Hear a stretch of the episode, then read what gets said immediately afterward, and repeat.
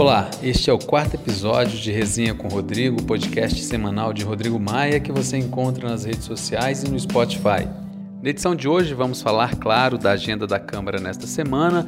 No segundo bloco, nosso tema será a reforma tributária. E por fim, no terceiro bloco, vamos falar sobre a regulamentação do saneamento e a importância da agenda de reformas para a retomada da economia e a geração de emprego.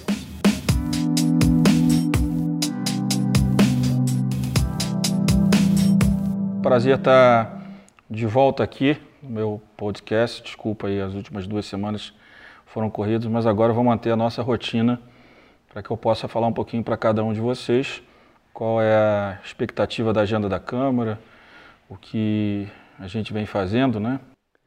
E qual deve ser a agenda da Câmara esta semana, então? Agora, na segunda de manhã, eu recebi o ministro da Infraestrutura, Tarciso, discutimos alguns projetos que ele deve encaminhar para a Câmara, agenda importante, nós já estamos com a comissão especial da modernização das PPPs, das leis de concessões, da questão dos fundos de investimento, que é muito importante para a infraestrutura.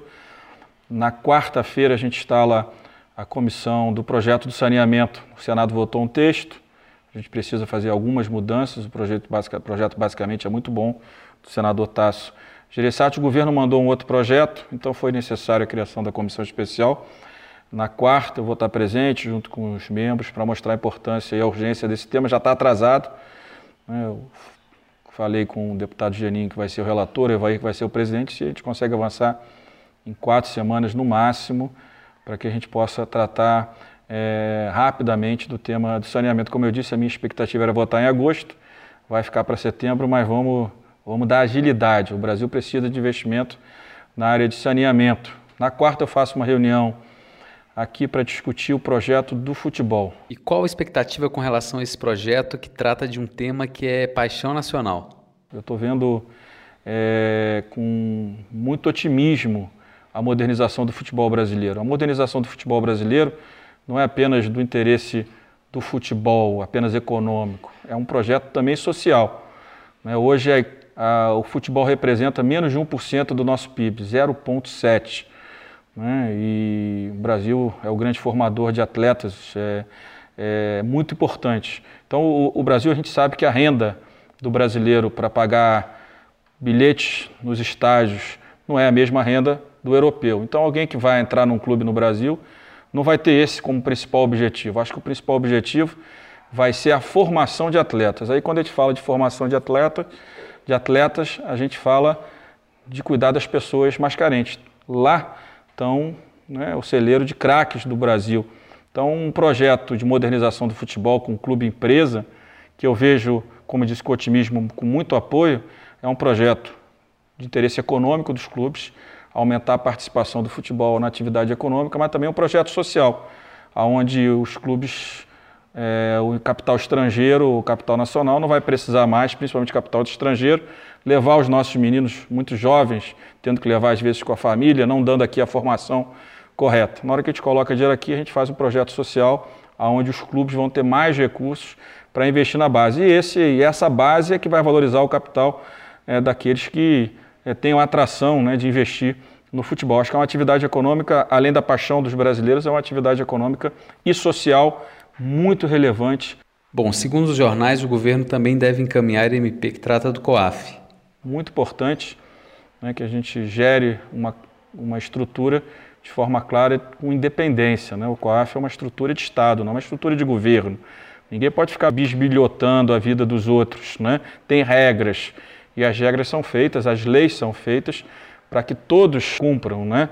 É, no setor público, né, o servidor tem que cumprir as leis. No setor privado, tudo que as leis não dizem, o setor privado pode agir dessa forma. Mas no setor público, Existem regras, e acho que a medida provisória do COAF, a decisão do governo de transferi-la para o Banco Central, é uma boa decisão. Não está nem na economia, está no Banco Central, que é um órgão estritamente técnico. Acho que é uma decisão é, bastante acertada por parte do governo. E qual vai ser essa agenda? O que vai ser discutido? Discutir uma nova lei cambial, discutir em que condições a gente pode reduzir o spread bancário, essa estrutura cara do empréstimo brasileiro. Né? discutir a remuneração dos depósitos bancários, para que a gente não precise ficar emitindo títulos né, para financiar esse capital, que aumenta o endividamento público de forma equivocada, um projeto técnico que o governo já encaminhou desde o governo anterior, a gente vai dar prosseguimento. E acho que a grande discussão que o, banco, o presidente do Banco Central quer fazer, a lei cambial, redução do spread bancário, como é que a gente reduz né, a taxa de juros no cartão de crédito, no cheque especial, como é que a gente faz isso, em, como é que nós fazemos isso em conjunto, como é que o parlamento pode ajudar. E claro, aí vem a terceira perna, já que o governo manda uma medida provisória para colocar o COAF no Banco Central, é de que forma nós garantimos a autonomia do Banco Central. Né, nós já temos um relator, já tem um texto organizado com o Roberto Campos, já estava com o ILA, é um texto que gera alguma polêmica, mas eu acho que está na hora da gente discutir não a independência, como nos Estados Unidos, que é mais forte, mas a autonomia, né, onde o governo eleito encaminha as suas metas e cabe ao Banco Central executá-las. E nós temos é, muita confiança que o presidente do Banco Central, como o anterior, é, tem esse foco, né, como é que nós vamos, de fato, atender melhor o brasileiro aí, que às vezes precisa entrar no cheque especial, precisa pegar um dinheiro emprestado e quando entra não sai nunca mais na vida. Alguma solução a gente precisa construir juntos, principalmente nesse momento de recessão. O Brasil, não por culpa desse governo, vive há cinco anos com a economia ou em recessão ou crescendo muito pouco, o que gerou certamente um impacto maior na vida dos brasileiros mais simples. O projeto de armas entra na pauta esta semana? Esse é o mais polêmico de todos. São dois projetos. O projeto que o presidente encaminhou é, de armas tinha uma urgência constitucional, o governo tirou, nós aprovamos a urgência com nosso compromisso, que o prazo era para votar semana passada, nós vamos votar essa semana. O deputado Alexandre Leite vem trabalhando desde a semana passada o texto. A minha intenção é que a gente possa ler o texto, né, o relator lê o seu texto na terça, com cuidado, já está distribuindo para muitos líderes, para a imprensa já tem informação do texto, que a gente sabe que é um texto difícil. A minha intenção é tentar construir algo com equilíbrio. Né? Eu acho que a questão do porte é sempre mais complicada do que a questão da, da posse, mas o deputado Alexandre a, até onde eu sei, tem organizado, ouvindo a todos, para que construa um bom texto. O outro projeto na área de segurança é o projeto que veio do Senado, que trata da posse rural. É, o Senado aprovou, sob a liderança do presidente Davi, o texto que fala da posse estendida. Né? É, hoje, a posse no campo é apenas a sede. O que o texto diz, que nós concordamos aqui, eu acho que não vai ter muito problema, esse projeto é mais simples. É, nós estamos dizendo que a posse é toda a propriedade rural. O relator vai ser o deputado Afonso Ram. Ele tem um projeto na mesma linha, mas como o Senado mandou outro, né, nós vamos votar o do Senado para ir logo à sanção, se possível, mas com acho que um grande acordo. Eu acho que esse texto da posse rural estendida, né, eu acho que tem muito apoio, inclusive, daqueles que têm uma linha de pensamento diferente é, do próprio governo que defende um maior, uma maior flexibilização. Nessa segunda, ainda há um encontro com os ministros da Economia e de Minas e Energia. Qual vai ser a pauta? Algo na linha do projeto de lei da privatização da Eletrobras. Eu vou ouvi-los e vamos trazer esse debate para a Câmara. É um debate importante é, da melhor eficiência é, das empresas públicas, seja por gestão pública ou privada, mas nós precisamos enfrentar esse debate. Algumas regiões tem mais dificuldade na discussão do tema da privatização é, da Eletrobras, onde a Eletrobras tem mais uma maior influência, mas o debate está colocado já algum, desde o governo anterior, não avançou. Vamos ver qual é a proposta do governo, vamos levar os líderes e vamos ver o melhor momento para sua tramitação aqui na Câmara de Deputados.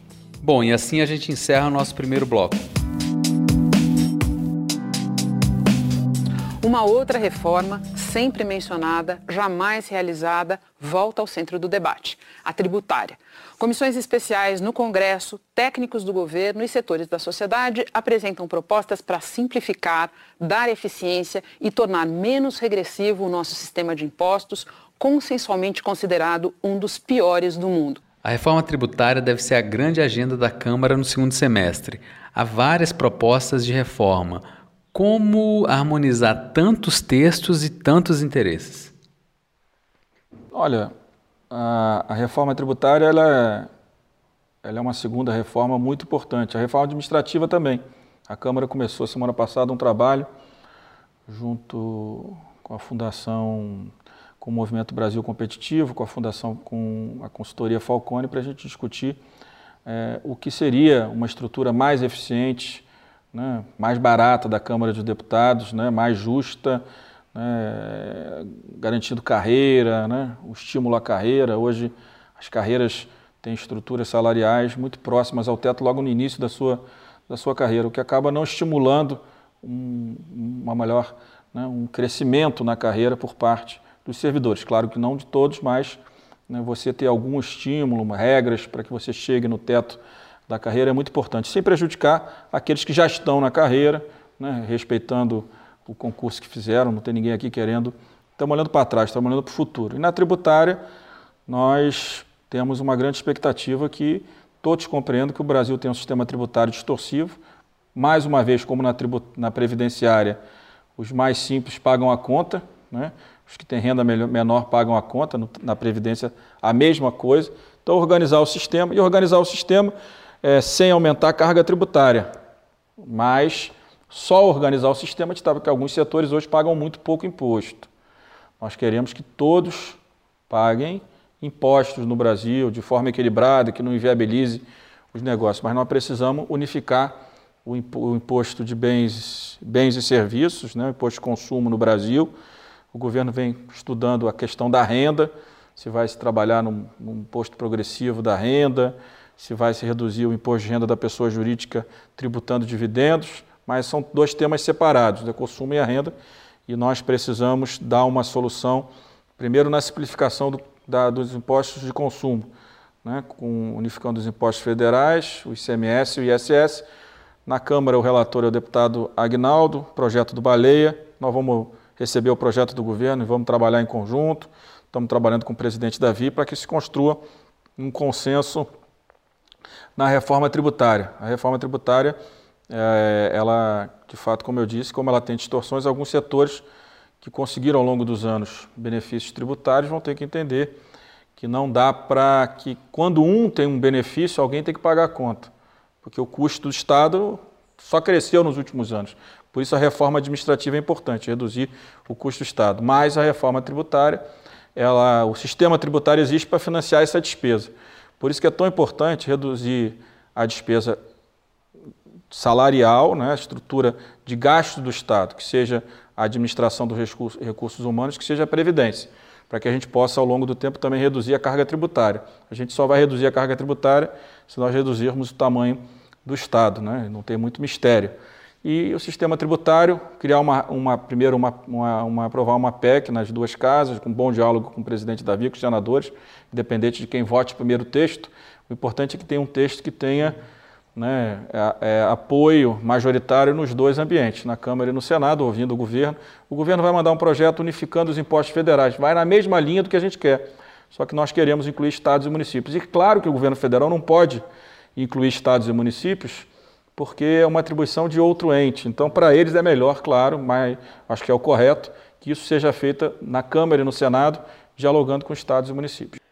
Bom, tem um ponto polêmico que é um eventual retorno da CPMF. Isso eu acho que o presidente é contra, o Congresso é contra. Não vi nenhum senador, nenhum deputado e, e também não vi o presidente, ao contrário, vi o presidente, como eu, criticar a CPMF. Se o presidente da República não vai encaminhar, a Câmara não vai reintroduzir a CPMF. Bom, aqui a gente encerra o nosso segundo bloco.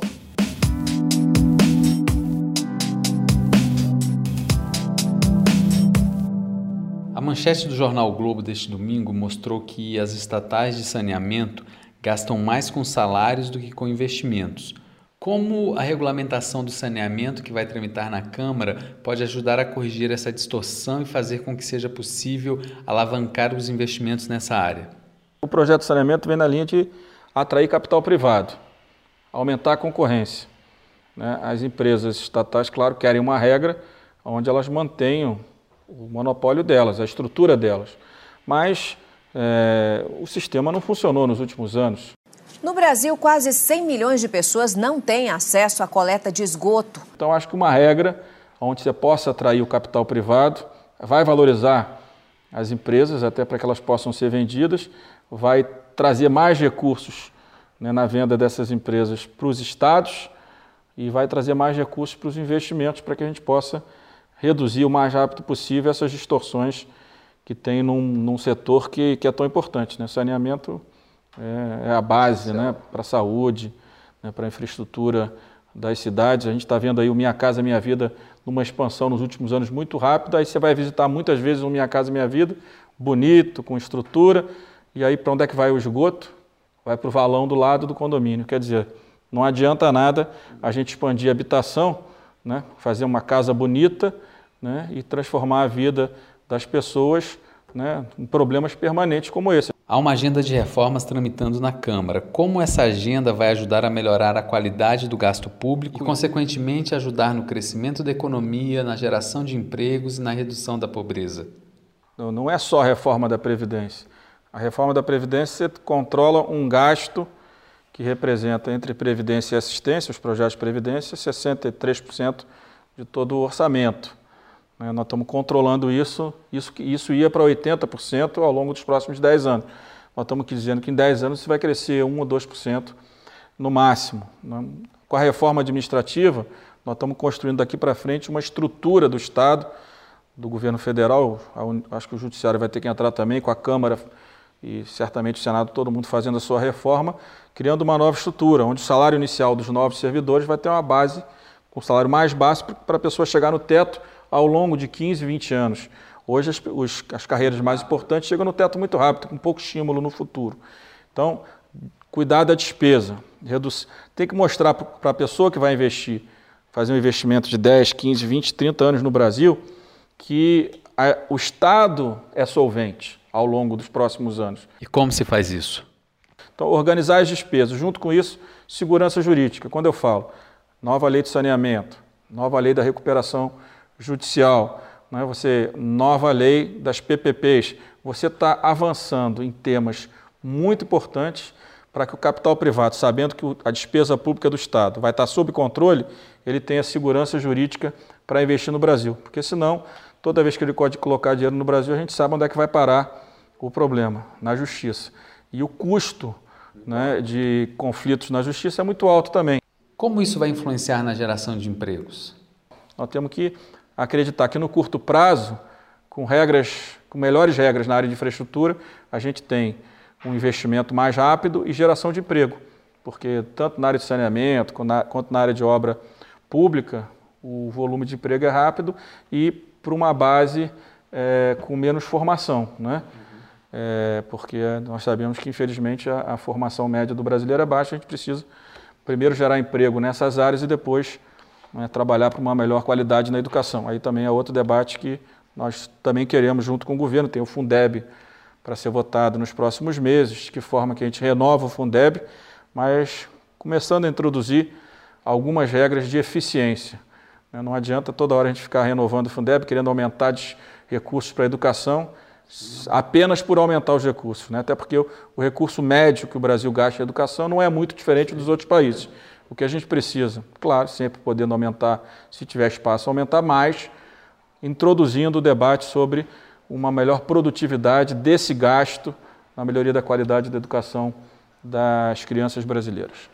Hoje a gente fica por aqui. Se você tiver uma pergunta, comentário, crítica, sugestão, fale com a gente pelo e-mail resenhacomrodrigo.gmail.com. Muito obrigado, uma boa semana e até a próxima.